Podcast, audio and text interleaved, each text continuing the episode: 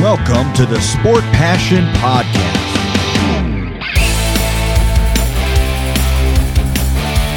And here is your host, Lars Marendorf.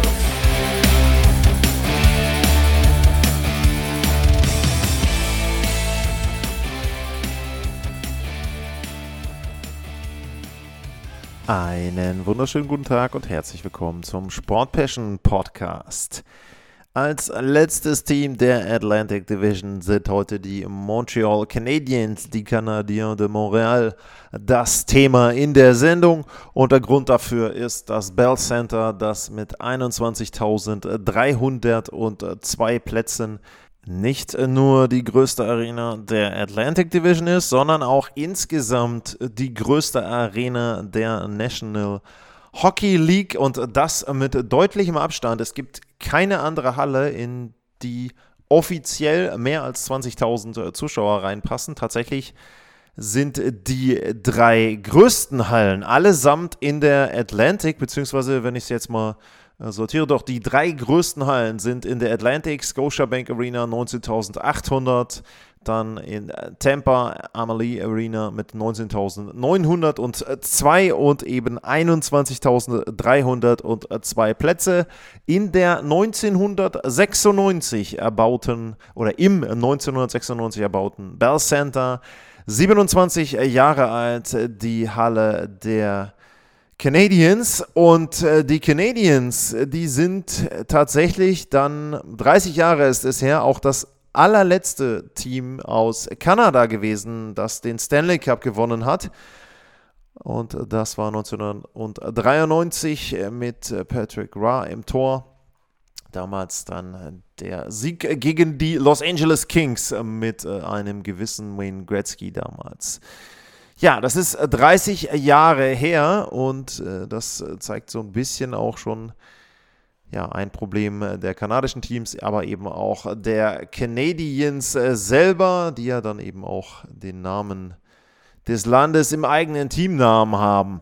Ja, was gibt es zu sagen zu Rivalitäten? Natürlich und allen voran die mit den Boston Bruins. Es ist wahrscheinlich die Rivalität überhaupt in der National Hockey League, die immer wieder genannt wird auf dem ersten Platz, wenn es um Rivalitäten insgesamt in der Geschichte der Liga geht.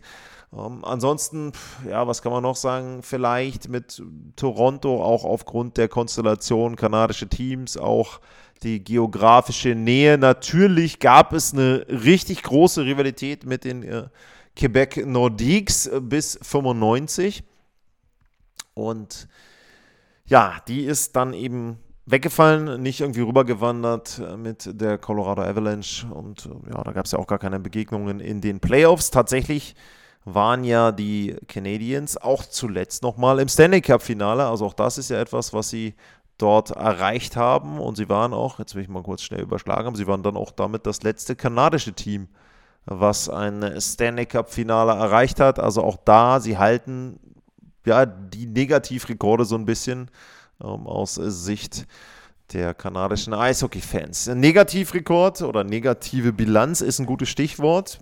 Wir schauen auf 22, 23 und da gab es 31 Siege 45 Niederlagen und sechsmal ein Extrapunkt. Das war dann insgesamt in Summe eine Zahl von 68 Punkten nach der Saison.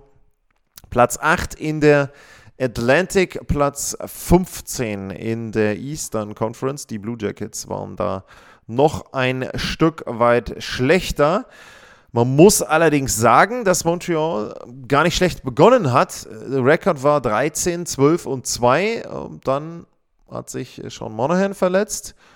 Und das war so ein bisschen, ja, der Auftakt auf oder der Auftakt in eine Saison, die von Verletzungen geprägt war. Viele, viele Spieler haben da überhaupt nicht die volle Anzahl der 82 Spiele absolvieren können.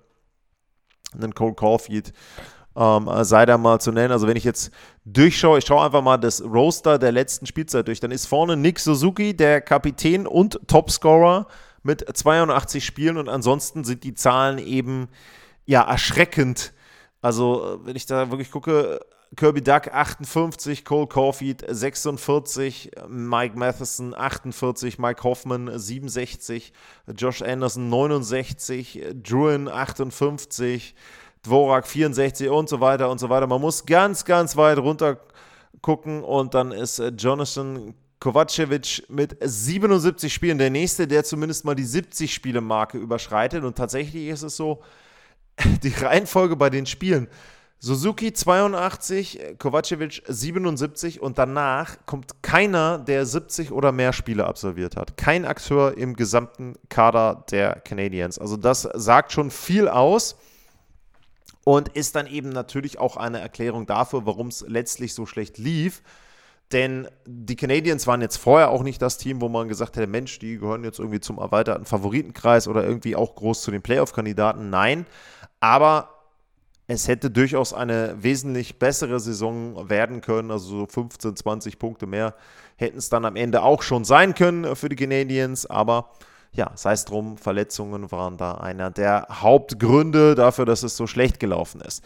Was ist im Sommer passiert? Es gab einige Abgänge und äh, da waren auch prominente Namen mit dabei. Ähm, Joel Edmondson ist nach Washington gegangen. Jeff Petrie war ganz kurz wieder in Montreal. Der wurde ja im letzten Sommer schon nach Pittsburgh abgegeben, kam dann zurück und wurde direkt in seine alte Heimat nach Detroit weitergeschickt. Äh, Jonathan Druin, der hat in Colorado unterschrieben. Alex Belzil ähm, ist bei den New York Rangers. Dennis Gurianov ist in Nashville. Chris Tierney bei den New Jersey Devils. Mike Hoffman hat sein letztes Vertragsjahr, meine ich, bei den San Jose Sharks. Und bei Ram Pitlick habe ich nicht gefunden, ob der schon einen neuen Vertrag hat. Es sind auch Zugänge gekommen, zum Beispiel dann aus Colorado Alex Newhook, Casey DeSmith kam auch zusammen mit Petrie aus Pittsburgh. Ist die Frage, ob DeSmith länger dann auch in Montreal bleibt. Äh, Nathan Lagar aus Pittsburgh auch, Gustav Lindström aus Detroit, äh, Nicolas Baudin aus Chicago, der hat allerdings AHL gespielt. Ja, und dann würde ich vielleicht noch nennen äh, David Reinbacher als äh, Nummer 5 im Draft, durchaus überraschend von den Canadiens verpflichtet. Der Verteidiger, der in der Schweiz gespielt hat, aus Österreich kommt oder österreichische Staatsbürgerschaft hat, wohnt ja da im Grenzgebiet. Und der ist jetzt bei den Montreal Canadiens angekommen. Ja, wir schauen ein bisschen auf die Zahlen, wobei ich jetzt da, sie haben Aussagekraft, ja, aber wie gesagt, aufgrund der Verletzungen ist dann nicht megamäßig viel daraus abzuleiten. Platz 26 bei den Toren, Platz 29 bei den Gegentoren, Torverhältnis war Platz 28. Äh, der Corsi-Wert war schlecht, Platz 28. Äh, bei den Torchancen nur 42 Prozent der hochkarätigen Torchancen für die Canadiens, Platz 30, Expected Goals Wert, Platz 27. Das sind alles Zahlen nicht so gut. Ähm, Schussquote war gut, Platz 5. Erstaunlicherweise Fangquote Platz 27. Nee, äh, die war auch nicht überragend. Und bei den äh, Special Teams lagen sie mit dem Powerplay auf Platz 29, beide auf Platz 29. Hey, da waren Kontinuität, also sowohl Unterzahl als auch Überzahlspiel. Platz 29 ligaweit. Die Face-Offs waren noch ganz gut, Platz 10. Nun ja. Ja, wie gesagt, ich habe es erwähnt, ist natürlich schwierig, dann da auch irgendwie groß etwas draus abzuleiten. Was macht für die nächste Spielzeit Hoffnung? Natürlich zuallererst, dass selten ein Team zwei Jahre hintereinander so gebeutelt von Verletzungen ist, wobei man natürlich auch dazu sagen muss, dass sie zum Beispiel äh, eben dann auch mit einem ähm, Sean Monahan auch Spieler im Kader haben. Äh, Monahan hat jetzt in den letzten Jahren in Calgary auch nicht immer die volle Anzahl an Spielen absolviert. Und ähm, er war ja so ein bisschen so ein Reclamation-Projekt, wo man auch wirklich erwartet hat, rund um die Trade-Deadline, selbst nachdem er ja nicht viele Spiele gemacht hatte, äh, kam er dann auf 25 insgesamt. Trotzdem wurde damit gerechnet, dass irgendein Team zuschlagen könnte zur Trade-Deadline, aber ja, da war eben dann seine Verletzung vielleicht auch zu groß, dass er gar nicht irgendwie überhaupt diesen äh, physischen Test, den man vielleicht dann macht oder den Bericht dann da ja, überstanden hätte und dementsprechend gab es dann doch kein Team, was sich Sean Monahan gesichert hat. Sein Vertrag läuft aus, also das kann natürlich jemand sein, ganz, ganz oben mit auf der Liste. Wenn der gesund ist, dann ist er, würde ich jetzt behaupten, da könnte man Geld drauf hätten, dann ist Sean Monahan äh, nach der Trade Deadline nicht mehr bei den Canadiens. Das ist ein äh, Tipp von mir. Ja, ansonsten erste Reihe mit äh, Nick Suzuki und Cole Caulfield, die wäre wirklich gut. Ich glaube, dass ähm, auch Suzuki zum Beispiel da eher in die hohen 70er gekommen wäre, was seine Punktezahl betrifft. Am Ende waren es äh, 66.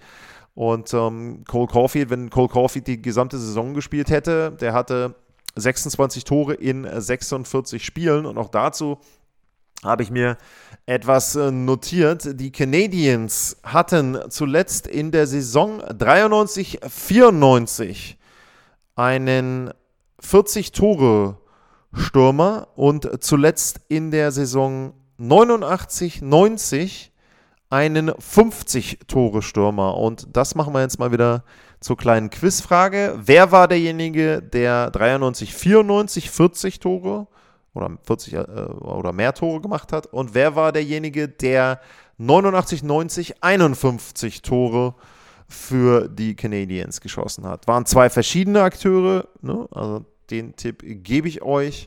Und dann überlegt mal bis zum Ende der Sendung. Aber das ist natürlich ein Ziel für Cole Caulfield und eben dann auch für die Canadiens selber, dass er da ja, die 40-Tore-Marke knacken könnte. Ich habe es erwähnt, 26 Tore bei Suzuki, Josh Anderson auch in 69, 21 Tore. Also wenn alle drei gesund sind und 70 oder mehr Spiele machen, dann kann ich mir da schon vorstellen, dass sie alle drei irgendwo über 30 Tore landen und vielleicht dann auch Cole Caulfield als Torjäger die 40-Tore-Marke knackt. Also das ist eine interessante, gute Reihe mit 22, 24 und 29 auch von der, vom Alter her ganz gut zusammengestellt. Das ist sowieso generell etwas, wo ihr also richtig schön reinschauen könnt, wenn ihr junge Spieler sehen wollt, wenn ihr Spieler sehen wollt, die Potenzial haben, deutlich nach oben, dann schaut euch auch Spiele der Canadiens an, zum Beispiel in der zweiten Reihe Kirby Duck. Äh, hier mit Brandon Gallagher und Sean Monahan als Flügelstürmer. Duck hatte auch 38 Punkte in 58 Spielen. Also auch das ist eine Pace irgendwo. Vielleicht dann 60 Punkte, wenn er 82 gemacht hätte. Auch da, das ist nicht so schlecht. Ähm, der hatte ja auch, nachdem er aus Chicago abgegeben wurde, die Gelegenheit, sich da so ein bisschen zu beweisen. Das wird im nächsten Jahr sicherlich noch mehr werden. Und wenn wir schon bei einem Projekt sind für einen Spieler, der sich wirklich beweisen kann, jetzt hier aktuell in der dritten Reihe kann auch eine andere Kombi dann werden. Alex Newhook, der hat mit Colorado einen Stanley Cup gewonnen, ja, aber er hat dort eben dann auch unter dem Druck leiden müssen, dass Colorado ein Team ist, was tief kommen möchte in den Playoffs, was Titel gewinnen will. Und da hast du nicht die Zeit, jemanden mit 21, 22 dann sich entwickeln zu lassen. Deswegen Alex Newhook irgendwann dann auch für Colorado noch nicht gut genug. Ich will nicht sagen, dass er nie die Qualität haben wird, um dann auch eine eigene Reihe anzuführen und vielleicht dann in der zweiten Reihe irgendwo zu spielen bei einem NHL-Team. Aber für Colorado war es eben dann zu wenig und die Zeit war nicht da, um auf seine Entwicklung zu warten da ist er in Montreal genau richtig aufgehoben. Das ist auch jemand, wo ich vielleicht sagen würde, wenn ihr irgendwie Fantasy-Games habt oder sowas. Also Alex Newhook, könnte ich mir vorstellen, dass ihr da jemanden findet, der euch richtig Punkte bringen kann mit viel mehr Spielzeit in äh, Montreal, auch mit der Gelegenheit, Fehler zu machen, was jetzt vielleicht für die Fantasy-Wertung nicht besonders gut ist, aber insgesamt seine Entwicklung dann natürlich sehr, sehr stark auch voranbringen wird. Er hat 82 Spiele gemacht im letzten Jahr, auch das natürlich wichtig, jemand, der eben gesund war. Und ich glaube auch, der kann da 20 plus Tore machen, der kann vielleicht äh, an die 30 Assists rankommen, also 50 Punkte, das wäre schon etwas, was für Alex Newhook möglich ist. Mit äh, Christian Dvorak äh, zusammen und Joel Armia ist im Moment die Kombination, die dort hier genannt wird für die dritte Linie. Ja, und die letzte, ähm, dann Jake Evans, ähm, Raphael Harvey Pignard und äh, Juraj Slavkowski, der ja letztes Jahr auch Gelegenheit bekommen hat zu spielen, hat 39 Spiele dann insgesamt gemacht. Er wird in diesem Jahr auch viel Spielzeit bekommen. Ähm, er wird lernen können, er wird sicherlich besser sein als im letzten Jahr. Und auch das ist eben etwas, wo du, klar, die Canadiens sind kein Titelkandidat, auch nicht, glaube ich, als Playoff-Team. Aber sie haben eben dann den Vorteil, sie können Spieler ja, Fehler machen lassen und sich entwickeln lassen. Und ich glaube, ähm, dass da trotzdem drumherum, auch das ist ja ein Punkt, ähm, trotz der verletzungsgeplagten letzten Saison habe ich jetzt nicht so viele Stimmen gehört, vielleicht auch, weil dann die Medien französisch sind, weiß ich nicht, dass es bei den Canadiens eine richtige negative Stimmung gab und richtige negative Entwicklung. Das ist ja auch immer wichtig, habe ich schon häufig gesagt, wenn so dieser negative Zyklus reinkommt, wenn sich Spieler an Niederlagen gewöhnen, das ist schlecht und ich glaube, das war bei den Canadiens nicht der Fall. Ähm, ich glaube natürlich auch ein Stück weit, dass das an äh, Martin Saint-Louis liegt, dem Head Coach, dass Kent Hughes da auch eine gute Kultur etabliert hat und dass eben dann auch junge Spieler Fehler machen können. Und ich hatte ja David äh, Reinbacher erwähnt, der kann durchaus auch jemand sein, den sie dort mit reinziehen in die Verteidigerpaare. Ähm, ja, Michael Matheson, David Savard wird auch häufig so ein bisschen auch noch vergessen. Der ist ja auch noch da oder wieder da dann ähm, bei den Canadiens. Kate Gooley ähm, auch als Verteidiger. Also sie haben ja auch junge Verteidiger. Ähm, Savard ist jetzt der Einzige, der über 30 ist, aber ähm, mit aber Xhakai auch jemanden, der dann äh, 22 noch ist. Jordan Harris hinten im Verteidigerpaar. Also ja, auch da interessante Akteure mit dabei. Qualitativ, nee, nicht alle wirklich gut. Also, ne, das wird sicherlich ein Punkt sein, aber trotzdem eben dann auch interessant und dann etwas für die Zukunft. Im Tor, ja, Kerry Price scheint seine Karriere langsam ausklingen zu lassen. Wenn ich es richtig verstanden habe, hat das Haus verkauft und zieht um aus äh, Montreal weg. Ähm, ist jetzt eben Long-Term Injury Reserve, wird wahrscheinlich nie wieder NHL-Hockey spielen und seine, das sind jetzt noch drei Jahre Vertrag eben auslaufen lassen und das Gehalt dann mitnehmen. Ansonsten im Tor, ähm, ja, Montembeau und Jake Allen. Jake Allen, okay, die Saison. Ich glaube, das ist sehr schwierig, wenn man sich die Zahlen anguckt. Also ähm, der eine 42 Spiele, 3,55 und eine 89,1 Fangquote. Jake Allen, äh, Montembeau 3,42 und eine 90% Fangquote. Wenn man jetzt das nimmt und auch die Bilanz, dann war Montembeau leicht besser. Er ist mit 26 auch der Jüngere, also vielleicht ändert sich so ein bisschen die Verteilung, dass Montembeau da keine Ahnung, 45 Spiele macht und äh, Jake Allen vielleicht dann eben die 35 und das teilt sich dann so ein bisschen auf. Ähm, muss man eben sehen. Ich habe gesagt, Casey DeSmith ist interessant. Da kann es sein, dass sie versuchen, den irgendwie zu tauschen, auch da jemanden zu bekommen. Ich weiß nicht, ob sie mit drei Türhütern unbedingt in die Saison starten wollen, die auch alle sehr ähnlich sind von den Leistungen bisher. Keine Ahnung. Vielleicht spielt DeSmith auch am Anfang sehr viel, um dann eben einen Wert für ihn zu generieren. Äh, muss man sehen. Also die Torhüter-Situation ist da für mich noch nicht so ganz klar bei den Canadiens. Ja, ansonsten, was tippe ich, wovon gehe ich aus, wo landen die Montreal Canadiens. Äh, ich gehe jetzt einfach nochmal meine Reihenfolge durch. In der Atlantic auf 1 habe ich Toronto, 2 Florida, 3 Tampa, auf 4 habe ich Buffalo, dann kommt Detroit auf 5, Boston auf 6, habe ich erwähnt, kann ich komplett auch wieder daneben legen. Ottawa habe ich im Moment auf 7 und die Canadiens auf 8. Ich kann mir schwer vorstellen, dass sie wesentlich weiter oben landen, vielleicht Platz 7, wenn es irgendwie richtig Probleme gibt mit Verletzungen bei anderen Teams, noch, noch Platz 6.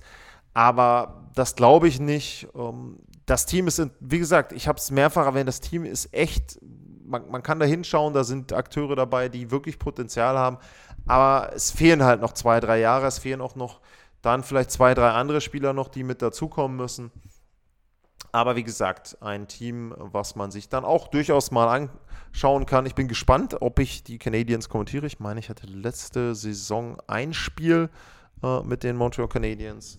Und ähm, ja, ich freue mich sowieso immer, möglichst viele Spiele dann oder möglichst viele Teams auch in der regulären Saison zu haben, auch da einen Überblick zu bekommen. Also ja, ich werde es abwarten, werde euch daran teilhaben lassen, wenn ich denn angesetzt bin. Und dann schauen wir uns das mal an. Das war die Vorschau auf die Montreal Canadiens und das war damit dann auch die Vorschau auf die Atlantic Division, das heißt die erste Division in der National Hockey League ist durch und wir wechseln in den Westen. In diesem Jahr mache ich das ein bisschen versetzt und die Arizona Coyotes sind das Team, auf das ich dann in der nächsten Ausgabe schauen werde und da kann ich euch nur sagen, es wird mit sehr großer Wahrscheinlichkeit noch ein schönes Extra zu den Arizona Coyotes geben. Wahrscheinlich dann auch in einer extra Folge.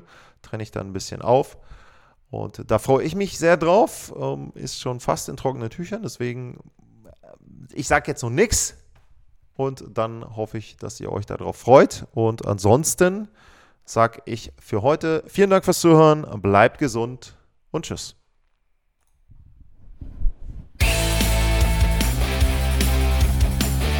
Sportliche Grüße. Das war's, euer Lars.